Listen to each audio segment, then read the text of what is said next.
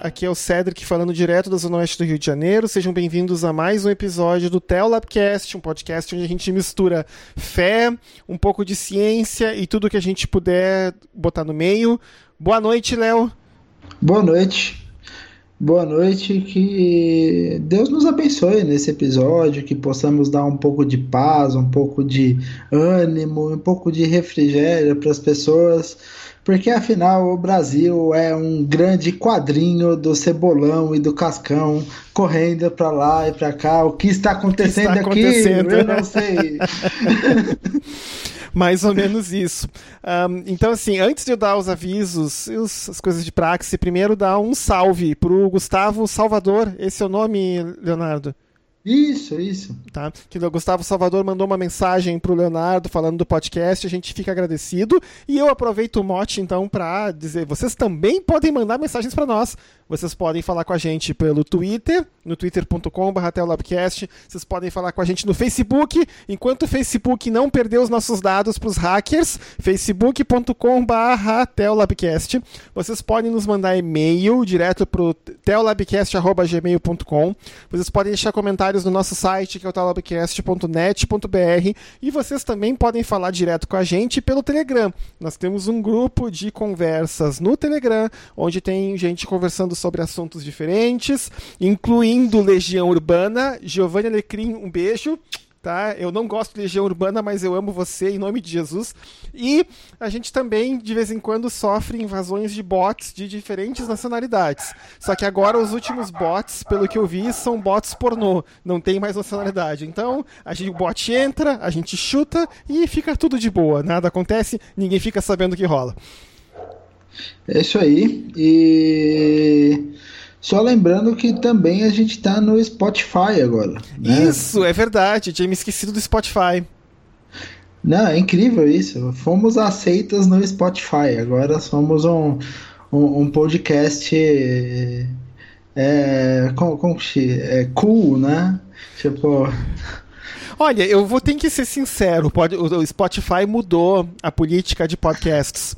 Então, ah, antiga, antigamente você tinha que enviar um formulário e aí eles olhavam se eles achavam bom ou não, eles aceitavam. Agora não, agora é automático. Você coloca as coisas, eles só verificam se, se o, o site está o endereço correto, se eles estão conseguindo ver os arquivos dos episódios e a colocação é um mais ou menos automática, demora em torno de 50 minutos.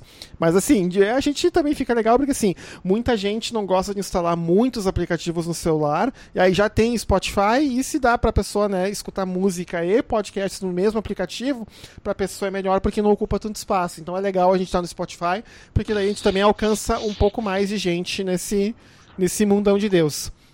É isso aí. E então vamos para o episódio, vamos falar um pouco daquilo que nos aflige, daquilo que nos angustia e vamos vamos começar a conversar aqui. Bem, né? Então assim, a gente tem visto tanto na, nas redes sociais, nos jornais, também no nosso canal Telegram, uh, alguma um tema bem recorrente que é o seguinte, a questão da reação de, das pessoas, especialmente gente que está na igreja, ao que está acontecendo nas eleições do país, especialmente ao apoio massivo dos evangélicos ao candidato à presidência Jair Messias Bolsonaro, conhecido por suas declarações uh, de cunho extremista, né? Os jornais dizem polêmico, só que polêmico não é uma palavra grande ou pesada o suficiente para descrever algumas de suas declarações, né? onde é. então ele, ele faz apologia a questões de tortura, a questões de, de discriminação contra pessoas LGBT e etc, etc, etc que são declarações que circulam livremente na imprensa né, nos últimos anos aí, né, da sua carreira como deputado federal. Diga aí, Léo. Bem, o cara que. A, a Marine Le Pen fala: olha, esse cara fala umas coisas meio exageradas, né? Daí você vê o nível do sujeito, né? Então, assim, é, é, é um pouquinho mais que polêmica, né? Polêmica é mamilo. É. O... Em defesa eu, eu não acredito que eu vou dizer essa frase, mas em defesa de Marine Le Pen, Olha só, o ponto em que a gente chegou, Léo. Ah, em defesa eu, de Marine. Eu, eu tô atuando como advogado do diabo de, de Marine Le Pen. Ela é, bem, ela, ela é de extrema direita, mas ela é muito menos extrema direita que o pai dela, que inclusive ela expulsou do partido, por causa porque ela é uh, ela é xenófoba, em resumo, mas ela não é, por exemplo, uh, no programa de campanha dela tinha a questão de acolhimento e reconhecimento de casais LGBT, direitos para gays, lésbicas e transexuais tinha isso no programa de governo dela. Né? Já o pai dela é antissemita, entre outras coisas, né? Ele é racista até o talo, né? Inclusive ele foi expulso do partido da Frente Nacional e ela hoje agora é a líder, né?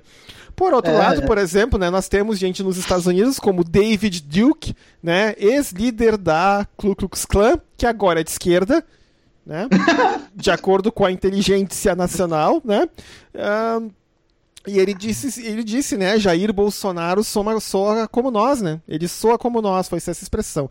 Mas assim, né, eu, a gente... Política aqui, né, externa de primeira. Exato, né? E aí, então, o que acontece? A gente tem visto muito relato, né? Por exemplo, assim, de uh, voto de cajado, de coação por parte de pastores e membros para que os uh, outros membros da igreja uh, apoiem esse candidato. Inclusive, chegando ao ponto de dizer que quem não apoia esse candidato ou não é cristão, ou não está lendo a Bíblia direito, ou né, não está entendendo o momento da nação. Né? Eu, outro, outro dia eu recebi um, um amigo que é assembleiano, assembleiano raiz, né? que está sim, segundo ele, com muita tristeza, abandonando a Assembleia de Deus por causa do apoio da Assembleia de Deus a esse candidato, porque ele, ele recebeu indiretas vindo por parte de diáconos e obreiros, inclusive um irmão foi entregar uma palavra numa oportunidade, e a palavra era para ele, deixando bem claro que, né, que ele estava em rebeldia por não estar apoiando esse candidato para presidente. Ah, né, e, né, e, e, assim, então, talvez, inclusive, seja a primeira coisa que a gente poderia lidar, até porque é o seguinte, isso não está ocorrendo só com te... membros, né? Está ocorrendo também com pastores, por exemplo. Um que está sofrendo muitos ataques por causa disso é um que já foi entrevistado no Telopcast, que é o Antônio Carlos Costa, que inclusive a gente quer entrevistar de novo uh, por ocasião do lançamento do livro dele, Azorrag, só que ele mesmo falou, olha, eu não estou em paz para dar essa entrevista ainda, né? Por causa do que está acontecendo. É, mas em nome de Jesus ele vai ficar em paz logo e vai. Não, não para dar entrevista, mas porque a gente precisa de um pastor da dimensão do Antônio Carlos Costa em paz. Em nome de Jesus. E eu queria falar algumas coisas sobre essa coisa do, do voto de cajado. Tem uma listinha de fatores que a gente pode explorar isso daí. Primeira coisa, assim, eu queria dar orientações mesmo para quem está sendo vítima disso e para quem está sofrendo com isso. Primeira isso. delas. Primeira delas Procure redes de apoio. Procure redes de apoio fora do seu templo ou entre os irmãos do seu templo que têm a mesma visão que você. E a gente está falando de templo, a gente está falando da igreja local. Né? Porque assim, se a sua igreja local não está te dando suporte nesse momento, e se ela está é, fazendo com que você sofra, ao invés de fazer com que você é, tenha um, um tenha uma edificação de fato, procure redes de apoio, nem que seja entre é, pessoas que pensam igual a você nas redes sociais. Lembrando sempre, igreja não é o templo, igreja não é a, a, a igreja local institucionalizada, pastor, presbítero, diácono, obreiro, irmãos impondo as mãos sobre você, é, ou qualquer coisa que seja. Igreja é a reunião de irmãos no mesmo propósito, que é o propósito de estar tá se voltando a Deus, de estar tá buscando a Deus, de estar tá adorando a Deus, de estar tá reconhecendo a glória de Deus e a beleza da sua santidade, de estar tá buscando mesmo essa transformação de vida que só Deus pode dar, de estar tá estudando a palavra de Deus. Então, igreja é a reunião de irmãos. Então você não precisa se organizar, você não precisa se organizar e estar tá na igreja e o templo não é o único lugar onde você pode ser edificado. Então, se você está sentindo angústia de estar indo na igreja nesses tempos em que os pastores pedem voto, em que você está se sentindo fustigado, primeira coisa, É, crie redes de apoio, nem que seja redes pela internet, nem que seja amigos que, que pensam igual a você, que você tem amigos de Facebook, amigos de outras redes sociais. É, crie essas comunidades que pensam igual, essas comunidades que têm afinidade, essas comunidades que estão em comum. Segunda coisa, é, a gente falou que a igreja não é necessariamente o templo. Você pode sim reunir seus amigos mais chegados e fazer cultos nos seus lares. Você pode estudar a Bíblia por conta, você pode chamar aqueles amigos mais próximos e desabafar com certas situações com eles. Isso eu falo por experiência própria. Não quando sempre que eu, que eu tive problema com com igreja, assim, e não foi. É, graças a Deus, Deus ele é muito bondoso comigo e, e, e, ele me tira dos lugares antes de dar problema com política, porque Deus sabe que política é um negócio que eu prezo muito. Então ele me tira dos lugares, porque se eu tenho problema com política, eu provavelmente guardaria ressentimentos, enfim, seria. Eu, eu, eu ainda preciso melhorar na minha maturidade espiritual em relação a isso. Mas é, nesses momentos, e, e, e, não foi coincidência, nesses, eu tinha. Sempre que eu tive problemas em igrejas, eu tive um, um no, em cultos nos lares, em estudos nos lares, um baita auxílio, um, um, tremendo auxílio. Eu chamava amigos próximos, gente que às vezes nem frequentava a mesma igreja, gente que, assim, para estar tá junto, para estar tá cultuando, para estar tá lendo a Bíblia, para estar tá conversando um pouco e desabafando, nem que for assim, para você pegar e, e, e, ler um pouquinho a Bíblia e passar o resto do tempo desabafando. Meu Deus, como a situação tá difícil, eu tô me sentindo angustiado. Por quê? Porque a melhor forma de lidar com situações ruins é Tiago 5,16. Se você tá, tá, tá ressentido, confessa a culpa dos seus pecados. Confessa e Deus vai te curar. Se você está se sentindo mal e está achando que você está pecando, você está em dúvida, confessa. Abre o seu coração para os seus irmãos. Óbvio, tem que ser irmão de confiança. Não pode ser irmão que você sabe que você chama ele para ir na sua casa, daí no dia seguinte que você desabafou com ele, ele vai lá e fala com o pastor da igreja que você está discordando, que você está, entre aspas, em rebeldia. Não, não pode, gente. Né? Tem que ser pessoas de confiança. Crie redes de pessoas de confiança. Crie esses pactos de silêncio. Crie essas, essas redes de pessoas em quem você confia e converse com essas pessoas em quem você confia até que você de fato seja curado. Porque o que que, que, que Tiago 5,16 fala? Que se a gente confessar nossos pecados, que e pecado, gente, pecado não é aquilo que você pratica. Pecado não é só quando você pega e e tá no trânsito, alguém te, te fecha e você vai lá e, e briga com a pessoa, ou quando você tem algum problema com, sexu, com sexualidade. Ai meu Deus do céu, olhei para uma bunda que eu não podia, desculpa. É, é, mas é, é pecado, é fruto da nossa condição. E às vezes o pecado, ele não está só no nosso pensamento. O pecado está no nosso pensamento, o pecado está no nosso sentimento, o pecado está no, nos nossos atos, o pecado está em todas as coisas que a gente faz. Então, quando a gente confessa nosso pecado, e às vezes, o que, que é pecado? Pe nesse, nesse caso, nesse momento atual, que é confessar o pecado é, é mais ou menos o que eu vou fazer agora.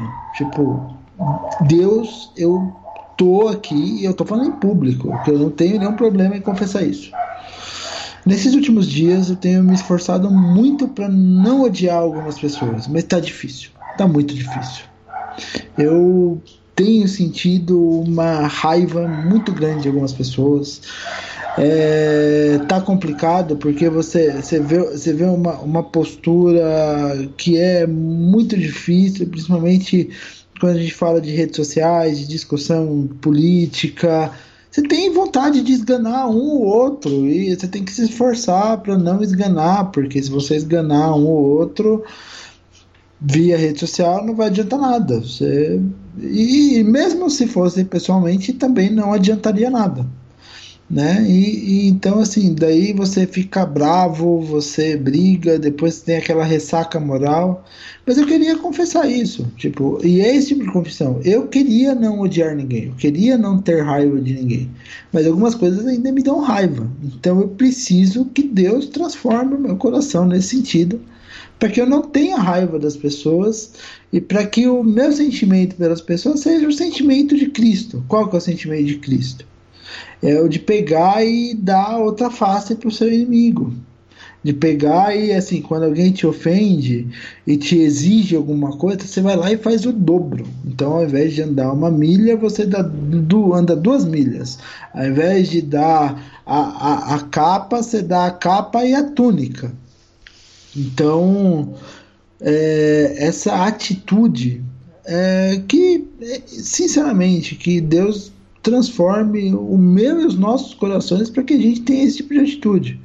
E você ter esse coração aberto de confessar o pecado, né? Você ter esse coração aberto de estar tá confessando o pecado, é, é essencial para que você possa ter a sua vida minimamente restaurada, para que você possa conseguir lidar com essa angústia das circunstâncias sem ficar louco. Porque, gente, a raiva, o ódio, o desespero são coisas que deixam a gente louco. Louco. E assim, você quer falar mais alguma coisa? Que eu tenho só um último fator aqui para. Não, fala o teu aí, depois eu, eu, eu boto os meus comentários. E, e tem uma, uma outra coisa. A gente tem que saber o que é medo. Porque o que, que gera a nossa angústia? O que gera a nossa angústia é sempre o medo. E o que, que é o medo? O medo é a expectativa da perda. E qual que é o melhor jeito de não ter medo? É tendo a consciência de que nada é seu e tudo é de Deus. Então, às vezes, a gente pega e a gente dá o dízimo. Das, da, e, e, e, assim, a gente pode fazer um episódio inteiro sobre essa questão do dízimo, sobre se é bíblico, se não é bíblico. Mas tem, tem um fator no dízimo que é um fator extremamente perverso. Que é o fator de que você dá 10% da sua renda para Deus e acha automaticamente que 90% da sua renda é sua. Sendo que Cristo nos ensina que todas as coisas pertencem a Deus. E o que, que é o medo? O medo é a expectativa da perda. E você só tem expectativa da perda quando você acha que alguma coisa pertence a você e não a Deus. E por achar que alguma coisa pertence a você e não a Deus, você tem medo de perder essa coisa que você acha que pertence a você. Então, por exemplo, se eu estou no meu emprego, não é porque eu tive o mérito de pegar e de entrar no meu emprego, mas é porque Deus tem um propósito em que eu esteja no meu emprego fazendo o que eu faço hoje. Assim como Deus tem um propósito se eu, por um acaso, for estudar alguma coisa. Assim como Deus tem um propósito em eu estar morando na casa que eu moro. E é assim com todo mundo. Todas as coisas são de Deus. O meu emprego é de Deus, a minha casa é de Deus, a, a, a minha rede de relações sociais é de Deus. Tudo deve estar na mão de Deus. E se tudo está na mão de Deus, eu não tenho medo de nada. Por quê? Porque eu não tenho expectativa de perder nada. Porque se Deus tira, ele pode dar. E Deus, ele tem o melhor pra gente, nos dando e nos tirando as coisas. E se todas as coisas são de Deus, nós somos meros mordomos, nós somos meros administradores daquilo que Deus nos dá. E se porventura Deus não quer que a gente administre mais aquilo, Deus vai colocar a gente para administrar outra coisa, Deus vai colocar a gente para vivenciar outras situações, porque no final de todas as coisas Deus tem um propósito para as nossas vidas que inclui experiências boas e experiências ruins, mas que inclui, antes de tudo, a percepção de que todas as coisas são dele. Então é difícil. Eu sinto medo, sim, ainda. Eu preciso me aperfeiçoar nisso. Mas a gente tem que saber que todas as coisas são de Deus, vêm da parte de Deus e nós devemos nos livrar do medo, e é por isso que 1 João 4,18 fala que o amor aperfeiçoado ele é, suprime, ele se livra, ele acaba com o medo. Porque o que, que é o, o. Se o medo é a expectativa da perda, o amor aperfeiçoado é a capacidade de se entregar sem querer nada em troca. Então, o amor vence o medo à medida que, meu, se Deus colocou a gente nessas situações que são situações angustiantes e tal, é porque nós possamos manifestar o amor de Deus em nossas vidas e possamos de fato nos entregar pelos outros ao invés de ficarmos incomodados em nossos próprios medos, esperando perder alguma coisa que a gente acha que é nossa, mas que não é, é de Deus. Isso aí. Eu tenho algumas coisas também para dizer, mais um complemento ao que o Léo falou, questão eh, são algumas questões assim. Eu fui vítima de abuso espiritual numa das igrejas que eu parei aqui no Rio. Eu já contei um pouquinho dessa história no primeiro episódio, quando eu e o Léo nos apresentamos e a gente fala um pouco da nossa história. E eu não tive uma rede de apoio aqui, porque eu não conhecia outras pessoas, não conhecia outras igrejas e assim foi bem complicado passar por isso sozinho. Então eu reforço o conselho do Léo. Se vocês têm amigos em outras igrejas evangélicas, amigos cristãos, pessoas em quem vocês confiam, usem essas redes de apoio sempre que for necessário. Uma outra questão que eu também devo uh, deixar assim, colocar aqui não tanto quando a gente estiver no, nessas redes de apoio, que a gente está realmente abrindo a alma e contando tudo que nos angustia, tudo que nos preocupa, mas em geral, até no, no lidar nas redes sociais e nas conversas com outras pessoas em relação a esse assunto, pô, o que está acontecendo na minha igreja, está acontecendo, está acontecendo aquilo. Um conselho que eu dou também, só que também é da minha experiência, do, do, de tudo que eu passei, avaliem se para você serve ou não, é o seguinte: falem a partir das cicatrizes de vocês, mas não a partir das feridas que ainda estão abertas. Eu digo isso por quê? Porque a gente fala das nossas feridas e se elas estão abertas, elas voltam a doer. E o processo, isso é uma questão até patológica, né? Que é uma coisa que a gente fala em, em imunologia, que quando tem a casquinha de sangue coagulado num ferimento, uh, ali está ocorrendo o que a gente chama de processo inflamatório crônico ou secundário. Se a gente tira aquela casquinha, o processo se alonga. O processo inflamatório, em vez de terminar, ele demora mais para terminar, porque aquilo é importante para cicatrizar o tecido que está embaixo. Então, se a gente fala das feridas que estão abertas, a gente prolonga o tempo que esse ferimento demora para fechar. Sim. E, é, então, eu, eu sugiro assim: tem que, a gente tem que falar com alguém, tem que botar nossa angústia para fora. Só que assim, não é um grupo muito grande. Escolha um grupo pequeno de pessoas em que você confia para abrir o coração e falar isso. Não, não joga isso pro público, não joga isso para as redes sociais, porque isso não ajuda você e também não vai ajudar quem está ouvindo. Isso eu digo também de experiência própria. Léo, quer falar um negócio? Não, eu digo de experiência própria, assim, que assim, que quando você joga alguma coisa para as redes sociais, pro público, e, e eu falo isso porque eu tenho bastante público, você pode piorar ao invés de melhorar, porque cara, cara, você não, as pessoas não têm empatia por você. As pessoas não têm empatia pelo que você fala.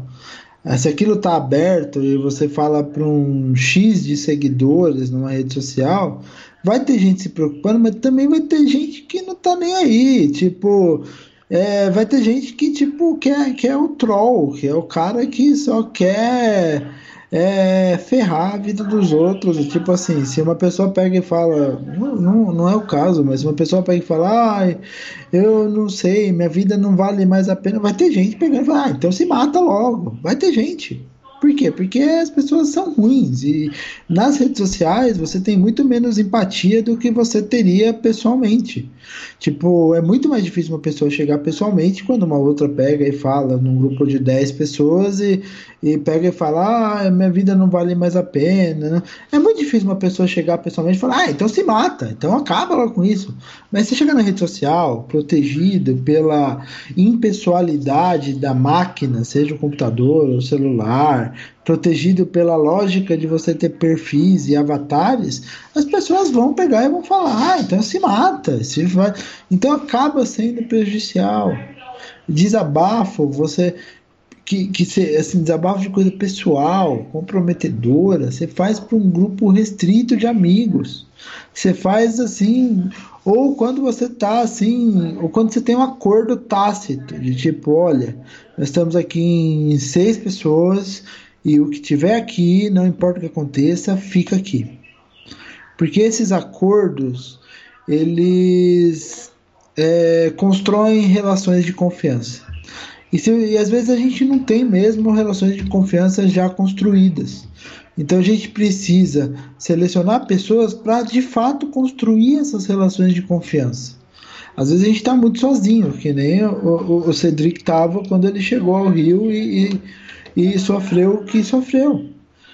Então, assim, até a gente conseguir é, de fato criar essas redes, criar essas pessoas confiáveis, criar essas pessoas com quem a gente pode desabafar, a gente tem que pegar e, e, e, e ter acordos nesse sentido. É que nem o, é que nem eu, eu, brinco assim que tem, tem uma fala do isso não tem nada a ver com mas tem uma fala do Obama quando ele fez o, o acordo com o Irã que é fantástica. Que ele pegou e falou que um, um repórter, se não me engano, ele perguntou para Obama: ah, então você confia no Irã? Daí o Obama falou: Não, eu fiz um acordo com eles justamente porque eu não confio. E não confiando, a gente pode estabelecer termos para que a gente possa ter um acordo e cumprir esse acordo dentro de alguns termos. Então, você pode não confiar completamente, desde que você estabeleça termos e saiba e, e busque essa relação de que é, ambos vão cumprir os termos. E daí você constrói a relação de confiança se houver o cumprimento desses termos. Ok? Isso.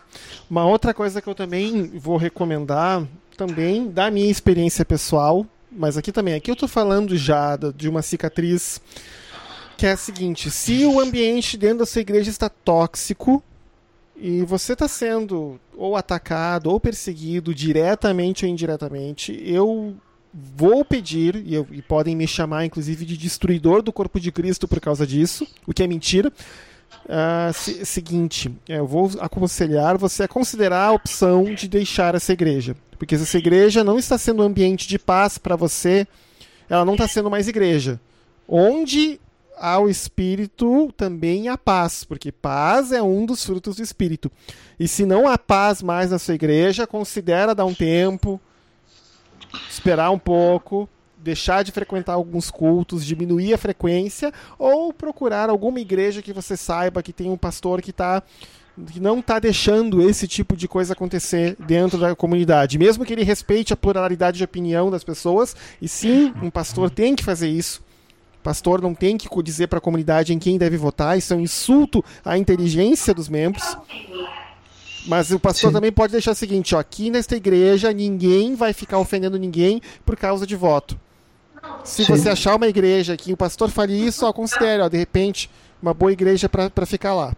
Mas faça tudo com calma, tudo em paz. Se for possível sair sem briga, melhor. Até porque, por exemplo, da experiência que eu tive, o único voto que eu tinha na igreja eu estava era o meu pé. Então o meu pé era o meu voto, ou eu fincava o pé, ou eu botava o pé para fora da igreja. Eu votei em botar meu pé para fora da igreja. E hoje eu não me uhum. arrependo de ter feito isso. Sim. E assim, a... e uma outra coisa que, que seria a terceira que eu vou recomendar, que é uma coisa baseada, eu tô, quem me segue nas redes sociais deve ter percebido que eu tô bem mais quieto do que o normal. Uh, isso tem um propósito, porque a, a, gente às vezes fala muito, fala muito, e a gente para de ouvir o que está acontecendo na volta. E eu queria me calar durante um tempo para essencialmente tentar ouvir se Deus estava tentando falar comigo e eu estava falando tão alto que eu não estava mais deixando ninguém chegar na minha cabeça. Então, eu, a partir desse aquietamento e de ouvir algumas coisas, uh, eu me base, vou basear o que eu vou dizer agora na história de duas pessoas. Uma, Martin Luther King, e a segunda, uma judia holandesa chamada Etty Hillson. Martin Luther King, em um dos seus sermões mais famosos, falando sobre a questão da, da perseguição que os negros sofriam nos Estados Unidos durante a, a era do, do, da luta pelos direitos civis, final dos anos 50 início dos anos 60, ele dá um sermão fantástico onde ele vai concluir o raciocínio dele dizendo para os seus irmãos que os perseguiam, dizendo isso. Nós vamos vencer vocês, mas não vai ser lutando. Nós vamos vencer vocês pela capacidade que nós temos de suportar o sofrimento, porque desse jeito a nossa vitória não vai ser nossa. A gente vai conquistar vocês e a nossa vitória vai ser uma vitória dupla. Tá? Porque isso é uma coisa bem legal, que inclusive um outro uh, esquerdopata comunista fala, um cara chamado Paulo Freire, que ele diz que quando a educação não é libertadora, a única coisa que o oprimido tem como perspectiva é se tornar o opressor. Agora é eu que vou oprimir vocês, agora é eu, vamos virar essa mesa e agora é eu que mando. E ele argumenta que a libertação de verdade não é só para o oprimido, é também para o opressor. Porque o opressor que oprime, ele está preso naquilo, ele não conhece outro modo de agir, não conhece outra vida, não conhece outro jeito de fazer as coisas que não seja pisando em cima de outras pessoas. E isso também é uma prisão. Né? Que uma outra pessoa né, que falava isso, mas daí é um personagem fictício, era o capitão de uma nave estelar Enterprise chamado Jean-Luc Picard. Quando ele foi. É- quando ele, foi pre... quando ele foi preso e torturado pelos cardassianos, eu vou botar a nota do episódio, que está disponível na Netflix, eu vou botar na, na nota do episódio. Ele, uma hora, o torturador dele conta a história de como ele como esse torturador, como criança, ele sofreu muito. E aí Jean-Luc Picard fala: daqui para frente eu não te, não te enxergo mais como um torturador raivoso, e sim como uma criança amedrontada que não sabe outra coisa, não sabe fazer outra coisa a não ser continuar tendo medo. E a gente não pode esquecer também do célebre Rock Balboa, né? Ah, Rock Balboa, mas daí é, é um outro, né? É, é um é um, é um, é outro, é um, é um outro ponto de raciocínio. Não, que é, que, é, que é a frase famosa dele, né? Que, que é... o truque não é vencer, o truque é continuar apanhando, né? É... Não, é, é o, é o tal do ninguém baterá tão forte quanto a vida. Porém, não se trata de quão forte se pode bater, mas o quão forte se pode ser atingido e continuar seguindo em frente. É assim que a vitória é conquistada. E não importa quanto você bate, mas sim quanto aguenta apanhar e continuar.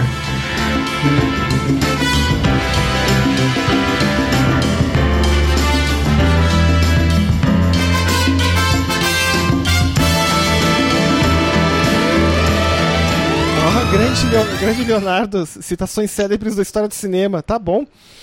E, uma, e a outra pessoa é a história de, dessa judia holandesa chamada Etty Hillesum, que ela cresceu, embora culturalmente judia, ela não teve uh, assim, a questão da religião na família.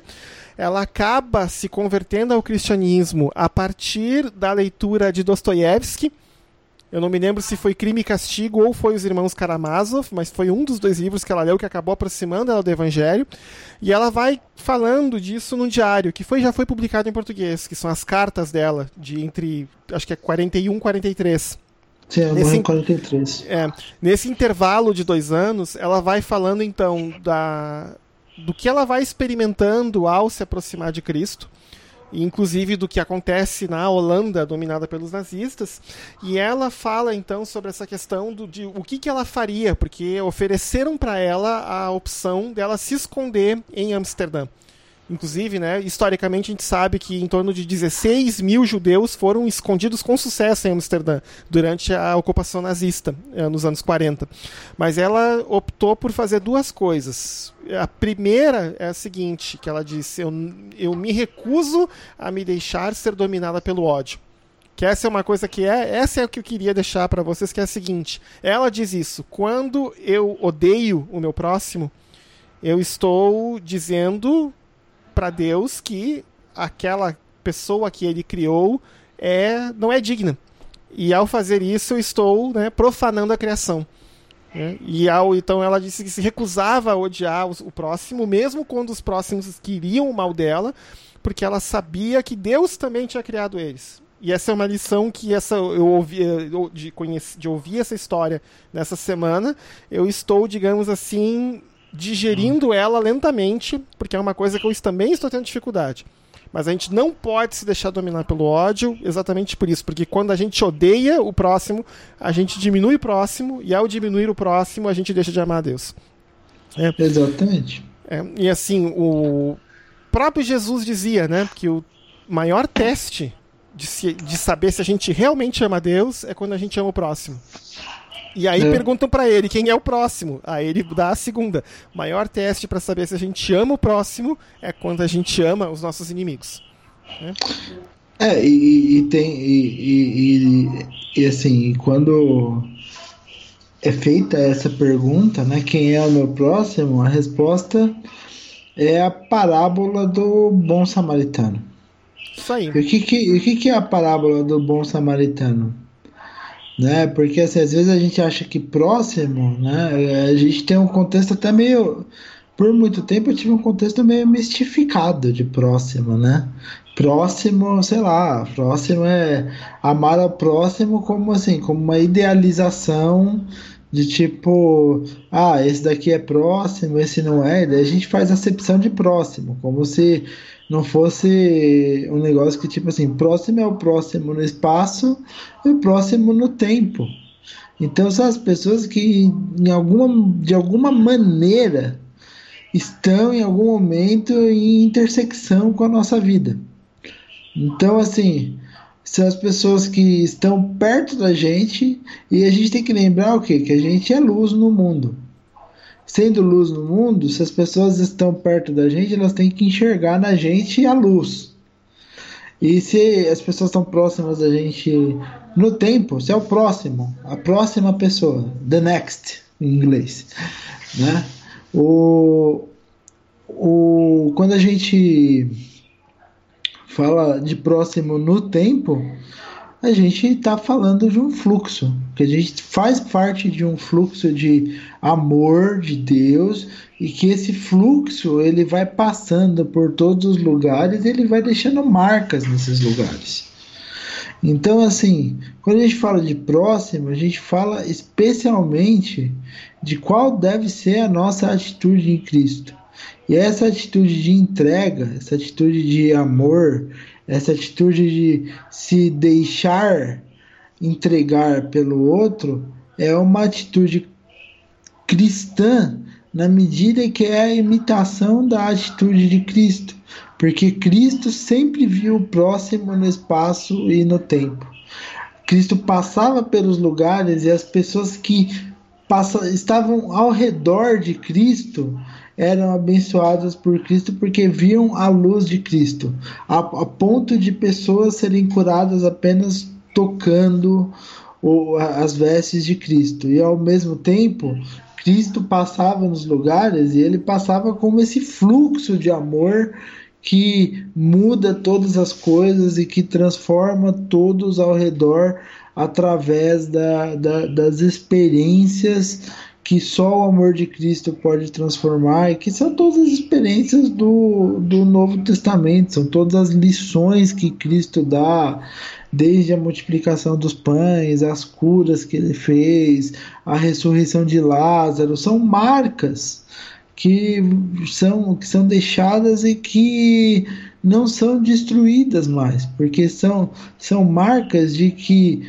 quando a sua vida teve intersecção com a vida de alguém, você fez essa diferença e mostrou Cristo para a vida de alguém. É por isso que a Bíblia enfatiza tanto que nós devemos ser imitadores de Cristo, porque nós devemos quando a nossa vida entra em intersecção com alguma outra vida, seja ela qual for, devemos manifestar Cristo para essa pessoa. E manifestar Cristo não é manifestar a pessoa de Jesus. Manifestar Cristo é manifestar a atitude de amor que fez Jesus se tornar o Cristo. O que, é o Cristo? É aquele que se sacrifica por amor à humanidade. E é por isso que quando a gente se sacrifica por amor aos outros, eu não estou falando que eu faço isso sempre, é o que eu falei, eu confesso o meu pecado, eu preciso melhorar nisso, e eu sei que todos nós precisamos melhorar, mas a nossa vida cristã é um caminho. Sendo um caminho, você não precisa estar perfeito agora, mas você precisa estar indo na direção certa. E a direção certa é a direção do amor, é a direção da imitação da atitude de Cristo, que é essa atitude de entrega. Então, quando você vê uma oportunidade de, entrega, de se entregar, que normalmente se angustiaria porque você tem, teria medo de perder alguma coisa, assim como eu teria medo de perder alguma coisa, você fica feliz porque você vê ali uma oportunidade. Opa, agora sim eu posso me entregar para os outros e ir mais rápido, mais profundamente, mergulhar e, ir de fato na direção desse caminho que Cristo falou para a gente viver. Então, nesse sentido, o que, que é a angústia? O que, que é a, a circunstância ruim? O que, que é a, a circunstância em que o, o, o diabo tenta colocar medo no nosso coração? é a circunstância em que nós, enquanto agentes de Cristo e imitadores de Cristo, é circunstâncias em que nós vemos uma oportunidade de amar mais, de amar melhor, de fazer mais diferença na vida das pessoas, de ser um instrumento de transformação, mesmo que por dentro a gente esteja um caco, mesmo que por dentro a gente ainda precise mudar muita coisa, a gente ainda esteja cheio de problema, a gente ainda tenha um monte de coisa para se transformar e que precise se transformar, mas que ainda não ainda ainda ainda que a gente esteja no meio do caminho, né? Não, pois é. Eu uh, para terminar o que eu tinha para dizer por esse episódio, que inclusive pelo jeito vai ser um pouco mais curto, mas não é o problema. Tá? Eu e o Léo, nós bolamos esse episódio com a intenção de dar um ânimo para vocês. Tá? Eu vou deixar vocês com as palavras de São Paulo. Tá, tá lá em Romanos 12, eu vou ler mais, ao pular alguns versículos, tá, 9 em diante. Então, comecemos. Assim, o amor deve ser sincero. Odeiem o que é mal, apeguem-se ao que é bom. Alegrem-se na esperança, sejam pacientes na tribulação, perseverem na oração. Compartilhem o que vocês têm com os santos em suas necessidades. Pratiquem hospitalidade. Abençoem aqueles que os perseguem. Abençoem e não os amaldiçoem. Alegrem-se com, com os que se alegram. Chorem com os que choram. Tenham a mesma atitude uns para os com os outros. Não sejam orgulhosos, mas estejam dispostos a associar a pessoas de posição inferior. Não retribuam a ninguém mal por mal. Procurem fazer o que é correto aos olhos de todos Façam todo o possível para viver em paz com todos. Amados, nunca procurem vingar-se, mas deixem com Deus a ira, pois está escrito: Minha vingança eu retribuirei, diz o Senhor. Pelo contrário, se o teu inimigo tem fome, dê-lhe de comer. Se tiver sede, dá-lhe de beber. Fazendo isso, você amontoará brasas vivas sobre a cabeça dele. Não se deixem vencer pelo mal, mas vençam o mal com o bem duas coisas aqui. Esse último versículo, vençam o mal como bem, é a inspiração que Martin Luther King dá, tem para dizer: nós vamos vencer vocês pela nossa capacidade de aguentar o sofrimento. E a outra coisa que é interessante é o seguinte: uh, essa história né, de amontoar brasas vivas sobre a cabeça tem N interpretações. Uma das, das interpretações que eu gosto muito é uma dos pais da igreja, que eles falam o seguinte: que essa questão de fazer o bem a quem te quer mal, ela tem dois efeitos. Que é o que seria essa questão das brasas vivas. Para nós que estamos fazendo bem, as brasas vivas dão a intenção de sacrifício. Ou seja, algo que seria agradável aos olhos de Deus. Mas amontoar brasas vivas na cabeça de alguém provavelmente vai deixar a pessoa com dor de cabeça e vai sentir umas queimaduras no couro cabeludo. É, o que, que aconteceria se caísse um carvão né, na testa da gente? O que, que acontece? A pessoa que quer o teu mal, mas que está vendo você fazer algo bom para ela, ela não vai entender. É isso que, é isso que significa essa brasas vivas na cabeça dele. Quer dizer o seguinte, a pessoa não vai entender e é capaz de ela ficar ainda mais uh, furiosa em relação a essa pessoa. Né?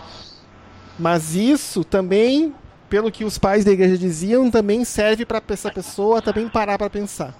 Talvez ela não mude as suas atitudes, talvez ela, inclusive, fique com mais ódio de você. Né? Mas não é por causa da outra pessoa que a gente faz, a gente faz por causa que a gente chama. Léo, tem mais alguma consideração a fazer? Eu tenho, eu tenho, e, e, e eu tenho também um, um, uma passagem bíblica para ler, que está lá em Filipenses capítulo 2, e eu vou ler também alguns versículos que aí vai o seguinte, a partir do versículo 3 Nada façam por ambição egoísta ou por vaidade, mas humildemente considerem os outros superiores a si mesmo. Cada um cuide não somente dos seus interesses, mas também dos interesses dos outros. Seja a atitude de vocês a mesma de Cristo Jesus, que, embora sendo Deus, não considerou que o ser igual a Deus era algo que devia apegar-se, mas esvaziou-se a si mesmo, vindo a ser servo, tornando-se semelhante aos homens e sendo encontrado em forma humana, humilhou-se a si mesmo e foi obediente até a morte morte de cruz. Por isso, Deus o exaltou à mais alta posição e lhe deu o um nome que está acima de todo nome. Para que ao nome de Jesus se dobre todo joelho no céu, na terra e debaixo da terra, e toda língua confesse que Jesus Cristo é o Senhor, para a glória de Deus Pai. Assim, meus amados, como vocês sempre obedeceram, não apenas em minha presença, porém muito mais agora na minha ausência, ponham em ação a salvação de vocês com temor e tremor. Pois é Deus quem efetua em vocês tanto querer quanto realizar, de acordo com a boa vontade dele. Façam tudo sem queixas nem discussões, para que venham a tornar-se puros e irrepreensíveis filhos de Deus inculpáveis no meio de uma geração corrompida e depravada, na qual vocês brilham como estrelas no universo, retendo firmemente a palavra da vida. Assim, no dia de Cristo, eu me orgulharei de não ter corrido nem me esforçado inutilmente. Contudo, mesmo que eu esteja sendo derramado como oferta de bebida sobre o serviço que provém da fé que vocês têm, o sacrifício que oferecem a Deus, estou alegre me regozijo com todos vocês. Estejam vocês também alegres e regozijem-se comigo. Então, aqui, a situação na igreja de Filipos não era fácil, era uma situação difícil. Era uma situação em que, assim, o próprio Paulo que escreveu a carta, ele estava numa situação difícil. Mas aqui tem alguns conselhos que são fantásticos. O principal deles a gente já comentou que é sermos imitadores de Cristo e termos a mesma atitude de Cristo Jesus. Mas Paulo também fala para que a gente seja humilde a ponto de considerar os outros superiores a nós mesmos e nós temos a tentação de sermos arrogantes, especialmente em lugares como as redes sociais, em que nós não temos empatia pelos outros. E essa arrogância está no cerne do que a gente chama aí de cultura da lacração, das pessoas quererem lacrar em cima das outras. Imagina se as pessoas lessem Filipenses 2:3 antes de dar aquela resposta mal educada e lacradora. Nada façam por ambição egoísta ou vaidade, mas humildemente considerem os outros superiores a si mesmos. Acabou, acabou a lacração acabou. E às vezes a gente considera os outros inferiores a nós mesmos, e daí, considerando os outros inferiores a nós mesmos, nós achamos que somos. É, temos, achamos que temos o direito de fazer alguma coisa contra essas pessoas. Então, nosso coração tem que se encher de humildade. E também uma coisa que eu acho que é fantástica é colocar a nossa, a nossa salvação é, em ações.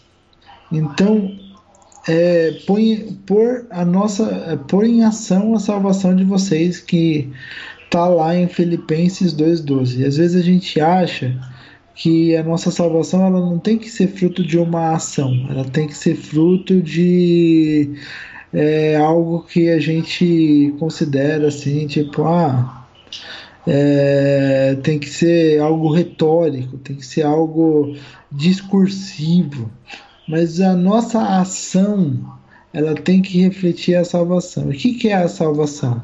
A salvação não é aquilo que eu tenho, mas a salvação é aquilo no que eu me transformo.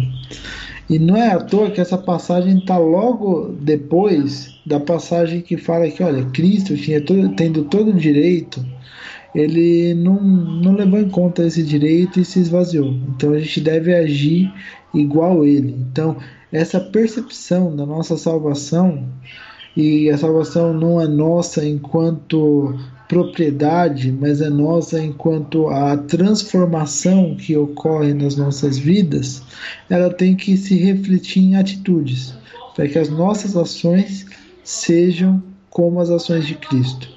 E partindo disso, a gente finalmente vai entender como que em todas as situações de angústia, em todas as situações em que você vê até a possibilidade da morte na sua frente, como Paulo via, ele estava preso, ele estava em uma situação complicada, que mesmo nessas situações a gente tem que manter a nossa alegria. Porque a alegria não é fruto daquilo que a gente pode conquistar, mas é fruto da sensação de que nós já temos todas as coisas em Cristo.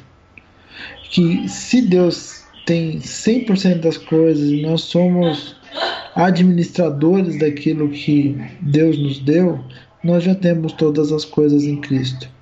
E se for necessário passar pela, pelo sofrimento, pela morte, é a velha história de que assim é uma leve, momentânea tribulação. Tribulação é um negócio que acaba, porque a tribulação é uma coisa que é do reino desse mundo, não tem nada a ver com o céu, tribulação. Tribulação é um negócio que está aqui, no reino desse mundo. Então a tribulação de José, preso, durou lá alguns anos. Dois anos depois que ele interpretou os sonhos do padeiro e do, e do, do copeiro. A tribulação de Jó durou algum tempo. A tribulação do povo de Israel no deserto durou 40 anos a tribulação lá da, da igreja de Esmirna em Apocalipse durou 10 dias. E aí vai. Toda tribulação está limitada no tempo. E todo tempo acaba. E tudo o que está além do tempo é eternidade. Então Deus ele é aquele que, como diz lá o, o, o Salmo 90, de eternidade em eternidade tu és Deus. Então Deus ele estava na eternidade, ele se fez trindade, ele criou o mundo, ele instituiu aquilo que hoje nós chamamos de tempo, e depois que tudo isso acabar, a gente vai voltar para esse estado de plenitude, de glória, que também chama eternidade. Então, de uma eternidade até outra eternidade, tu és Deus e sabendo que Deus é Deus de eternidade em eternidade, todo tempo é limitado, todas as coisas são leves e momentâneas tribulações, e toda a nossa angústia deve ser não por nós mesmos, não pelo medo de perdermos alguma coisa, mas a nossa angústia, ela deve ser o sofrimento pelos outros, o sofrimento de tá chorando junto com quem está chorando. O sofrimento de estar tá se entristecendo junto com quem está triste. O sofrimento de pegar e de estar tá desesperado para ajudar quem está sofrendo junto. E era esse o sentimento da igreja de Filipos. E é por isso que é, parece meio até contraditório para quem vê assim de longe. Mas então assim, a igreja de Filipos era uma igreja que sofria, mas era uma igreja alegre. Era uma igreja que chorava, mas era uma igreja que sorria e que estava é, feliz em todas as situações.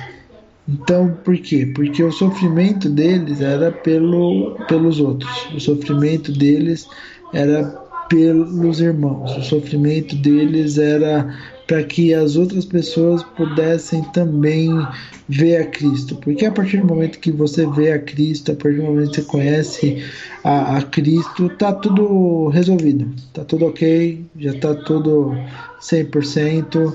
Você não precisa mais se perguntar em como as coisas vão se resolver. Salvação sua não é mais uma questão. A questão é salvação como que nós salvaremos as outras pessoas. Como que nossa atitude vai salvar as outras pessoas. E é aí que está a nossa angústia. A nossa angústia não é porque um, um candidato X ou Y vai ganhar a eleição e está prometendo perseguir as pessoas.